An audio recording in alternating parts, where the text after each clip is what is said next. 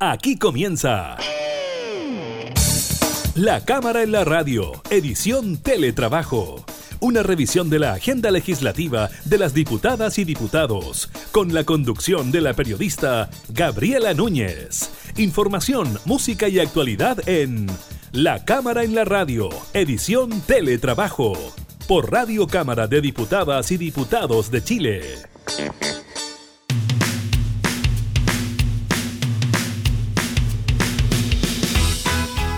¿Cómo están? Bienvenidos a un nuevo programa de la Cámara en la Radio en esta modalidad de teletrabajo. Le contamos lo que está ocurriendo con el trabajo legislativo, también eh, con el COVID-19, el número de contagiados, la información que entrega diariamente el MinSal. Estaremos conversando con el diputado Ramón Barros, integrante de la Comisión de Trabajo, sobre una serie de indicaciones, modificaciones y propuestas que han surgido al alero de la reforma previsional que se encuentra en discusión en el Senado, así que estaremos abordando ese tema. También estaremos revisando una importante información que se relaciona con la multitienda Corona, una situación bastante eh, crítica que podría mejorar en el transcurso de las semanas. Y además le estaremos comentando sobre el lamentable balance que entrega el Instituto Nacional de Derechos Humanos a un año del estallido social sobre la cantidad de querellas presentadas y también las víctimas de violaciones a los derechos humanos. Iniciamos entonces la cámara y la radio en teletrabajo.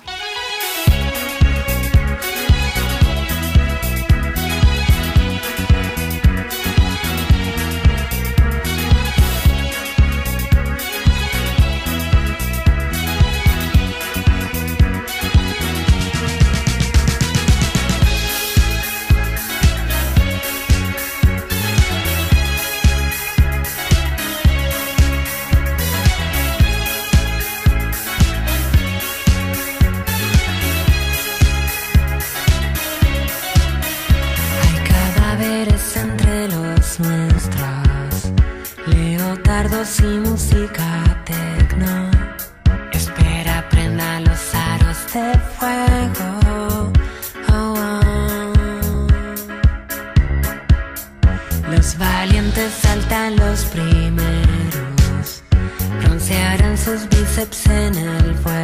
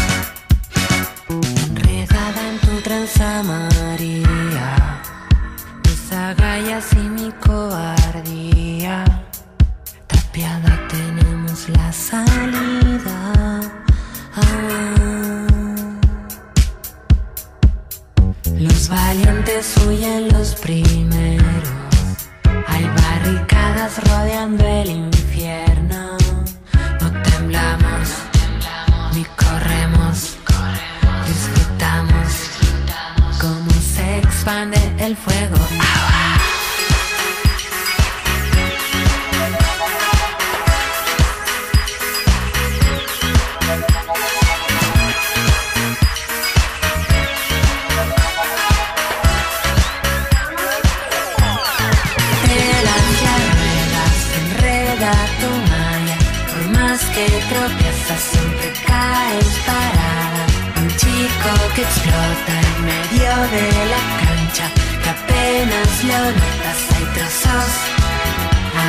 sauce for the fun.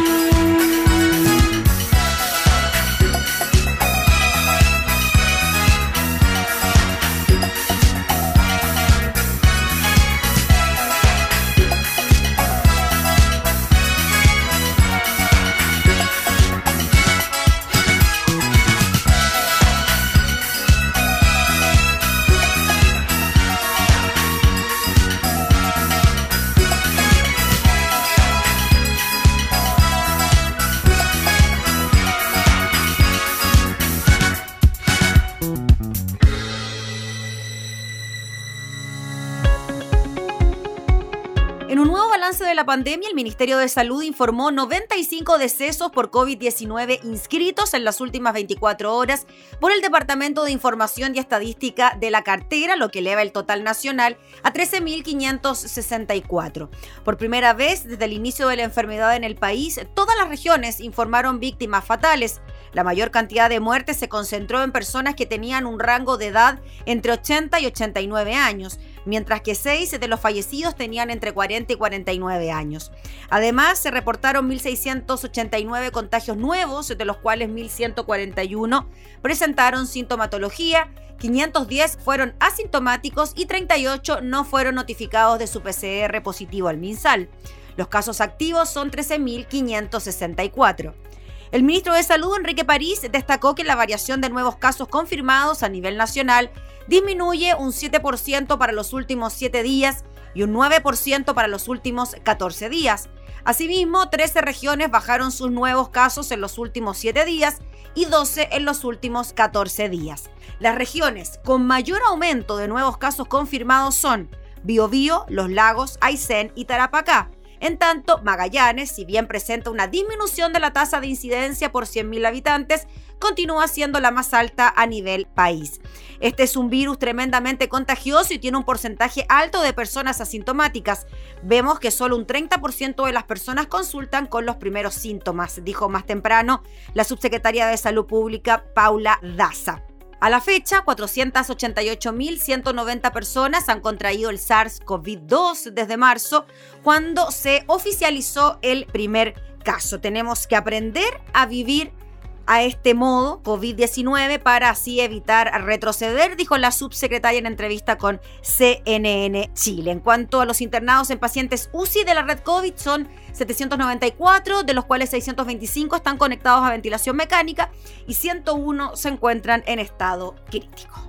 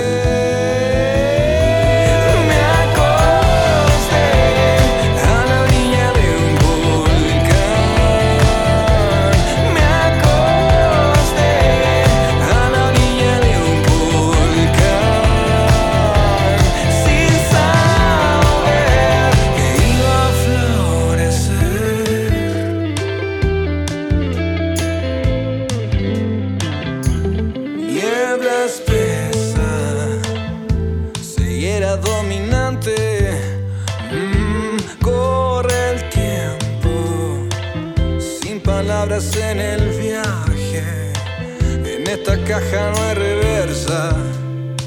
Procura estar alerta.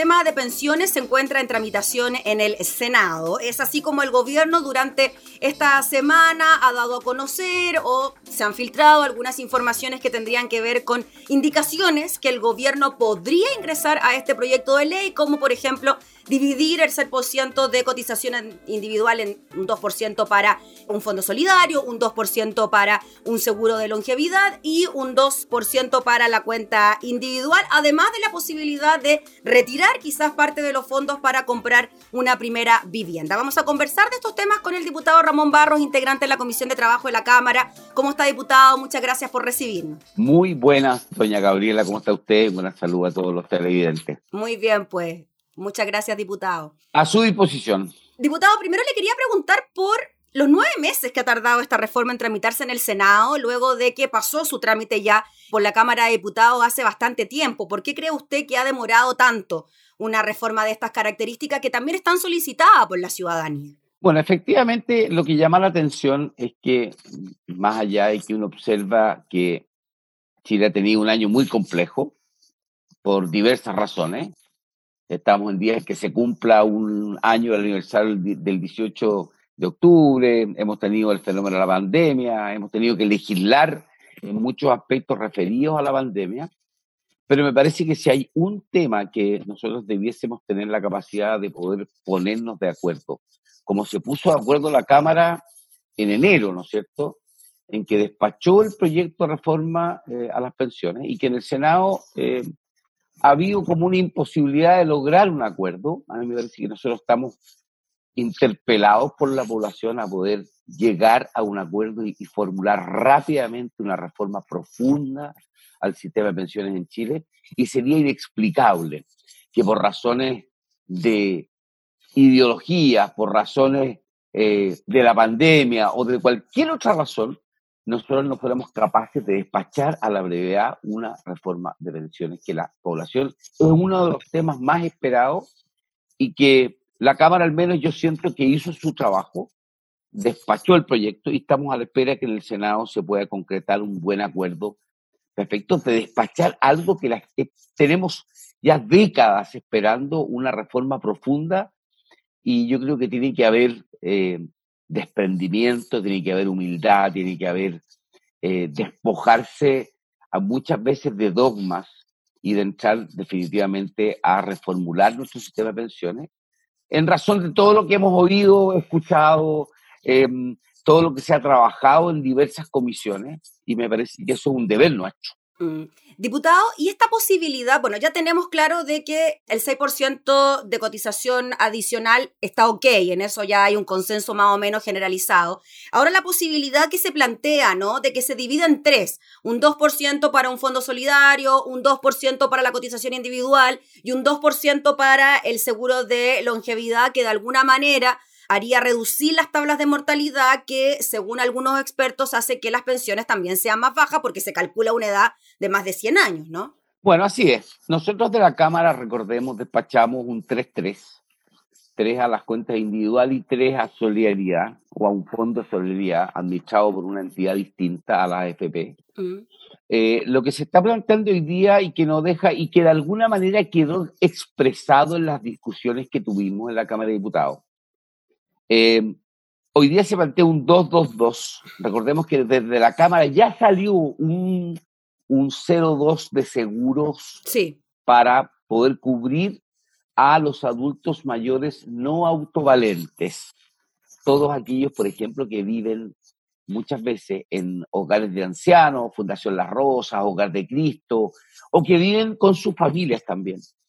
Yo creo que me parece muy importante este 1,8 adicional para completar un 2%, que básicamente lo que se pretende es evitar, ¿no es cierto?, como usted muy bien lo decía, que las tablas de mortalidad se calculen y al final se diluya la plata de los ahorrantes y por ende las pensiones sean más bajas. Se estima que al establecer un seguro de longevidad, vale decir, toda aquella persona que tenga, por ejemplo, esto no es una cifra exacta, eh, va a tener que ser vista en el proyecto, pero todo aquel que tiene sobre 85 años se cubra su pensión con un seguro longevidad, de tal suerte que si uno recalcula las tablas hasta los 85 años y no hasta los 90, 95 años como es hoy día, las pensiones deberían subir ipso facto entre un 20 y un 25%.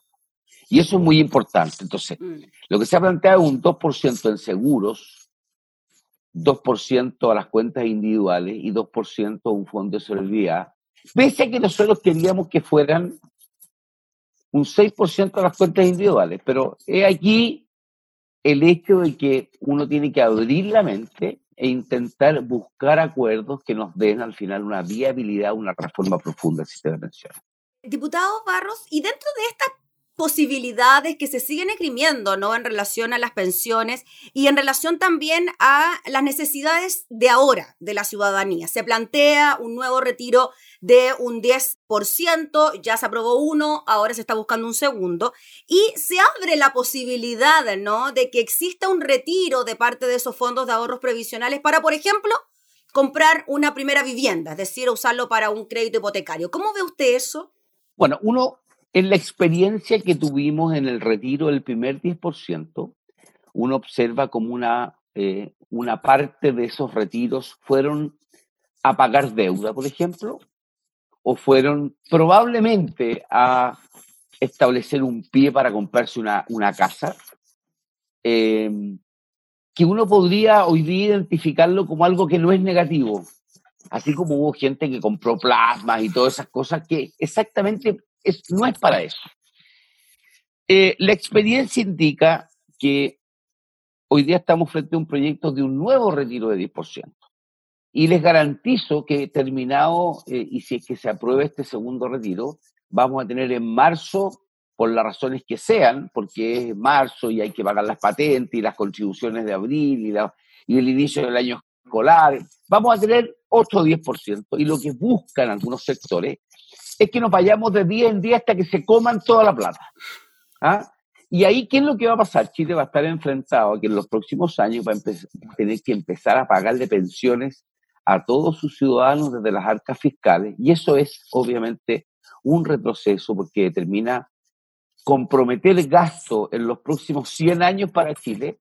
Y eso implica, obviamente, que ese gasto podría estar en la educación, en mayor gratuidad, en mejores viviendas sociales, en carreteras, hospitales, escuelas, etc. Entonces, eh, lo que buscan algunos sectores, obviamente, mañosamente, es terminar con todo el ahorro individual y tra transformar a Chile en un país con un sistema de reparto al más puro estilo argentino, ¿no es cierto? Darle un mangazo a la plata eh, como el sistema argentino. Eso a nosotros no nos gusta ni lo vamos a permitir. Lo que sí, me parece que todos tenemos que estar comprometidos en abrir la mente y dentro de la discusión de la reforma de pensiones, nada que ver con algunos titulares de prensa que he visto en estos días que dicen que con motivo del retiro del el segundo retiro. No, esto no tiene nada que ver con el segundo retiro. Esto forma parte de la discusión de la reforma de pensiones. ¿Por qué no de manera restrictiva permitir que la gente más joven, por ejemplo, que están en una edad intermedia, que ya tienen suficiente ahorro y todavía tienen mucho tiempo antes de su jubilación, con motivo de la compra de su primera casa, puedan hacerse un autopréstamo? Vale decir, sacan una parte de sus fondos y los van devolviendo, así como le pagarían a un banco un crédito hipotecario. Claro, quizás las condiciones son mejores, pueden ir eh, sacándolas de la misma cotización, miles de fórmulas, ¿no? Bueno, uno puede buscar mil fórmulas Mm. para ver cómo se estructura el autopréstamo, cómo se devuelve. eh, eh, eso es materia ya de reglamento y de entrar en, en- en- en el fondo a, a ver la parte más eh, fina, ¿no es cierto? Pero me parece algo atendible. Asimismo, se habla, y de hecho eh, hay proyectos al respecto, respecto del retiro de fondos de aquellas personas que tienen enfermedades terminales, que es otro tema que es atendible, por supuesto que es atendible. Eso se aprobó en general en la Comisión de Constitución, ¿eh? ese proyecto. Sí, pero, pero yo creo que esto tiene que formar, esto no pueden ser proyectos como pequeñas islas. Reforma integral. Tenemos Mm. que tener una, un- una línea de navegación clara para la población. Y así también nosotros y otras personas hemos planteado ¿por qué una persona que ya ha cumplido su edad de jubilación, hoy día hay personas que pueden sacar una parte de los recursos ahorrados durante toda la vida, el momento de jubilarse, no antes. Hay gente que puede sacar una determinada cantidad de libre disposición en función de la cantidad que han cotizado. ¿Por qué no hacer de eso algo más universal? Vale decir, a los 65 años en el caso de las mujeres, a los, perdón, de, de los hombres, a los 60 en el caso de las mujeres, Mm. que puedan sacar, por ejemplo, uno o dos millones de pesos del fondo acumulado durante toda su vida. De libre disposición. Eh, nos parece que son todos temas atendibles, siempre y cuando no, no desvirtuemos los fondos ahorrados de toda la vida para jubilarse con eh, gasto, ¿no es cierto?, distinto al gasto que la persona va a requerir durante los años que medie entre que se jubila eh, y que llega, ¿no es cierto?, a, eh, al seguro de longevidad. Y yo creo que estamos conversando. Ahora, estos son todos insumos. Vamos a ver, porque esto hay que cuantificarlo, esto hay que aplicar, ¿no es cierto?, la realidad de los distintos cotizantes, eh, hay que aplicar, eh, yo creo que esto es un tema, pero son todos insumos que están sobre la mesa y que nos parecen atendibles, interesantes de analizar.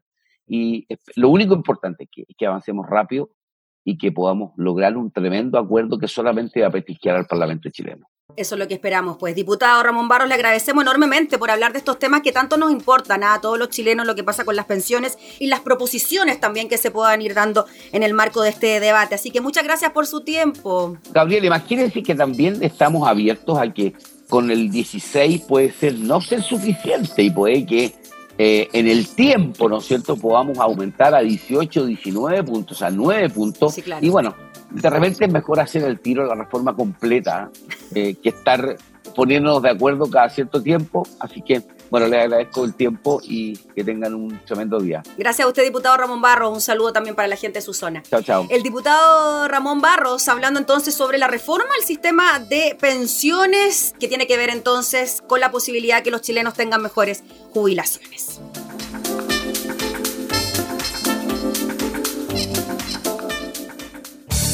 Estás escuchando La Cámara en la Radio, edición Teletrabajo. Con la conducción de la periodista Gabriela Núñez.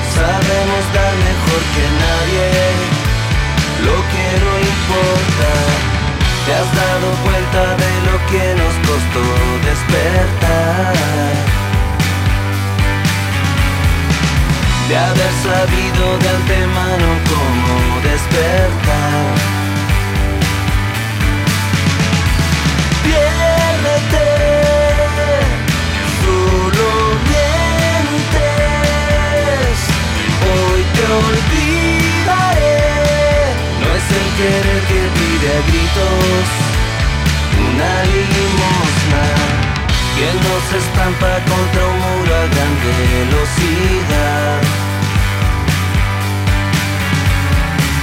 Y que no busca siempre una solución de verdad, una salida más.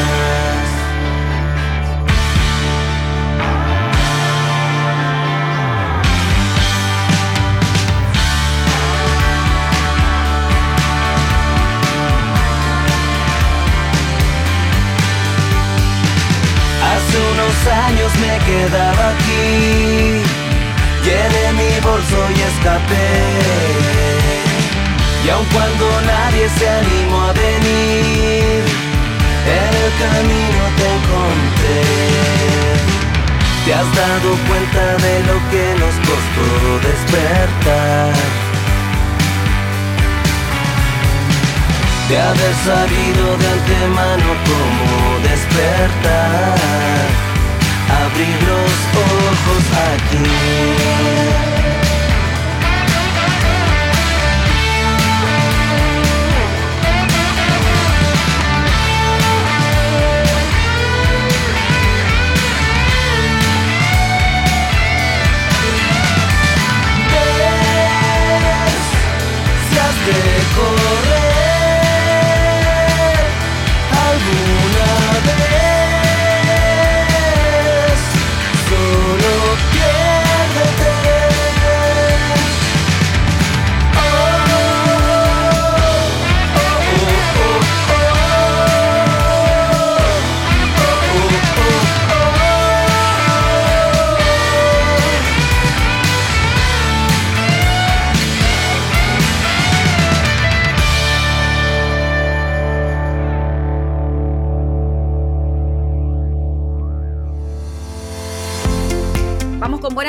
Para principalmente los trabajadores ¿ah? de la empresa de la multitienda Corona, porque pese a la crisis que enfrenta la empresa y la especulación de su inminente cierre, la multitienda Corona anunció el comienzo de una nueva etapa que permitirá mantener a sus 1.600 trabajadores. A través de un comunicado explicó que gracias a un plan de pago propuesto por los accionistas de la compañía, apoyado por gran parte de sus acreedores, lograron dar pie a una nueva realidad, las finanzas ordenadas. De acuerdo con esto, detallaron se inicia una fortalecida nueva etapa de desarrollo y asegura la viabilidad del sistema. La multitienda Corona dio a conocer entonces a través de sus redes eh, sociales este plan de respaldo de acreedores donde asegura la viabilidad y comenzaría así una nueva etapa. El plan de pago propuesto por los accionistas de la compañía fue apoyado mayoritariamente por los acreedores. Con esta decisión, la empresa controlada por los hermanos Schuper y liderada por un eh, comprometido equipo de ejecutivos y colaboradores, dice el comunicado, inicia fortalecida una nueva etapa de desarrollo. Con las finanzas ordenadas y un plan de pago realista, la compañía se abocará un 100% a atender a su fiel público en todo el país, con foco en las líneas de vestuario, calzado y telefonía.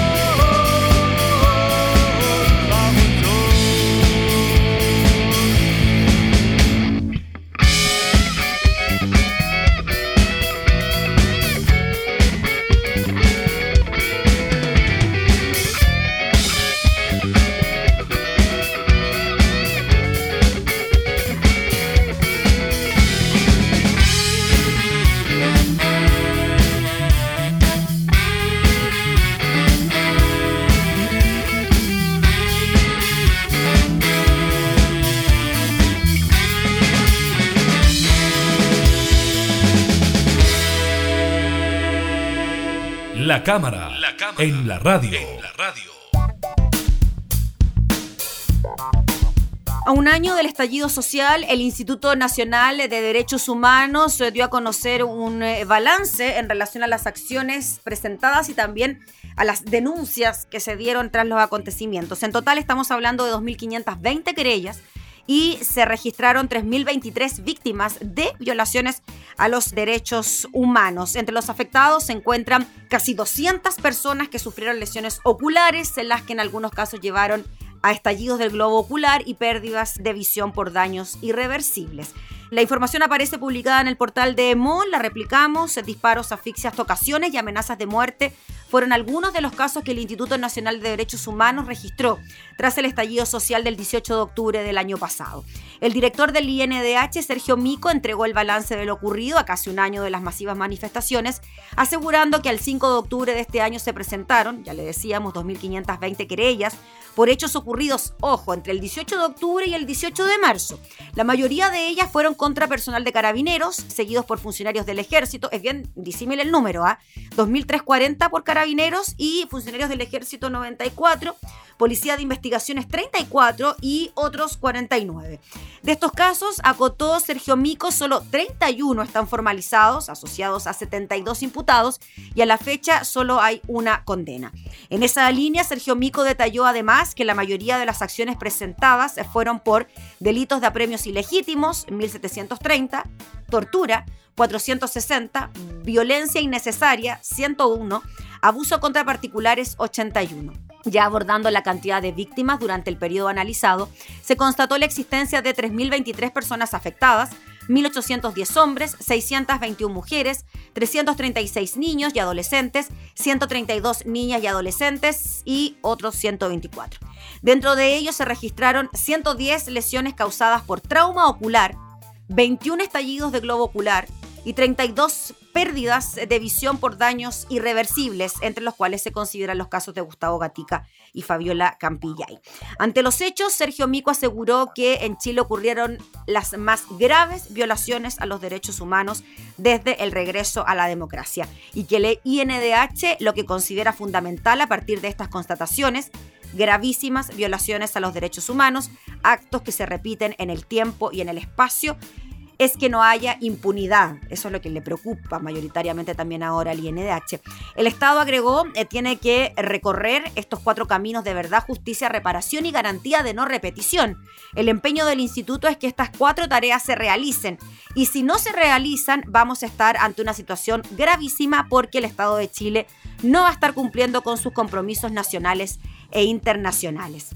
De cara al primer año desde el 18 de octubre, Mico aseguró esperar que durante estos días carabineros respeten los protocolos, ni más ni menos que eso, apoyando una reforma a la mm, institución. Recordemos también que el consejero del INDH, Branislav Marelix, agregó que las medidas más urgentes son una reforma a carabineros, su control efectivo y comenzar la reparación a las víctimas inmediatamente, sin necesidad de esperar las investigaciones penales, ya que son iniciativas paralelas y no sucesivas. El informe se suma a aquel entregado esta semana por Amnistía Internacional, en el cual se acusaba una permanente violación a los derechos humanos por parte de carabineros, además de acusar responsabilidad penal por parte del alto manto de la institución, pidiendo al Ministerio Público iniciar una investigación penal contra el general director Mario Rosas, el subdirector Diego Late y el jefe de orden y seguridad Ricardo Yáñez.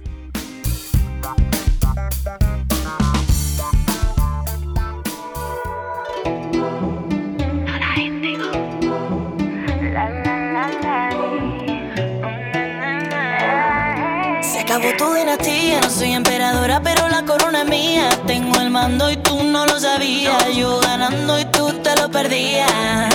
Ahora vienes rogando, tengo bendiciones, por eso le estoy redando. El perdón que tú estás esperando, no es cura ni santo.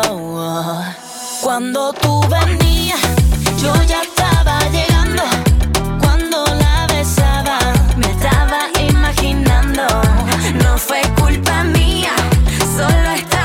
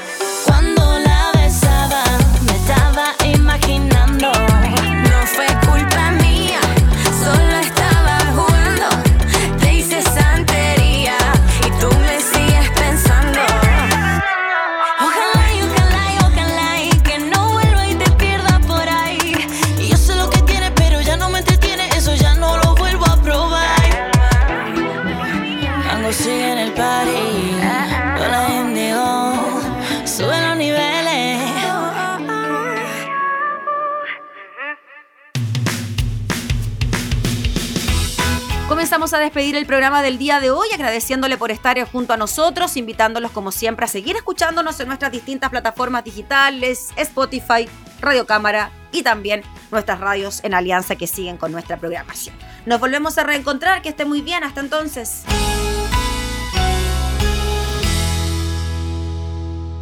Hemos presentado La Cámara en la Radio, edición Teletrabajo. Una revisión de la agenda legislativa de las diputadas y diputados, con la conducción de la periodista Gabriela Núñez. Información, música y actualidad en La Cámara en la Radio, edición Teletrabajo. En Radio Cámara de Diputadas y Diputados de Chile. Hoy más que nunca, acercando las leyes.